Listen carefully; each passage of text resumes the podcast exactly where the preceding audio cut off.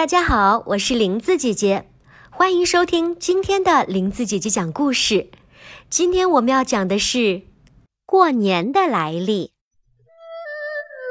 相传中国古时候有一种叫年的怪兽，头长尖角，凶猛异常。年兽常年深居海底，每到除夕爬上岸来吞食牲畜，伤害人命。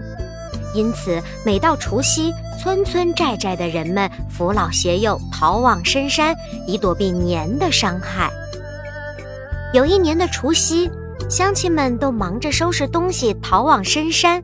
这时候，村东头来了一个白发老爷爷，他对老婆婆说：“只要让他在他家住一晚，他就能将年兽赶走。”大家不信。老婆婆劝他还是上山躲避躲避，可是老爷爷坚持留下来。众人见劝不住他，便纷纷上山躲避去了。当年兽像往年一样准备进村捣乱的时候，突然传来白发爷爷燃响的爆竹声，年兽吓得浑身发抖，再也不敢往前凑了。原来年兽最怕红色、火光和炸响。这时，大门大开，只见院内一位身披红袍的老人哈哈大笑，年兽大惊失色，仓皇而逃。第二天，当人们从深山回到村里时，发现村里安然无恙，这才恍然大悟，原来白发老爷爷是帮助大家赶走年兽的神仙。人们同时还发现了白发老爷爷赶走年兽的三件法宝。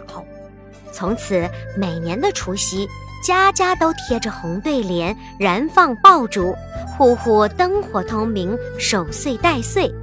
这风俗越传越广，成了中国民间最隆重的传统节日——过年。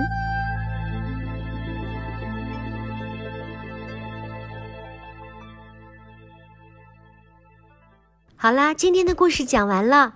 别忘了，更多精彩的故事，请在微信公众号搜索“林子姐姐讲故事”。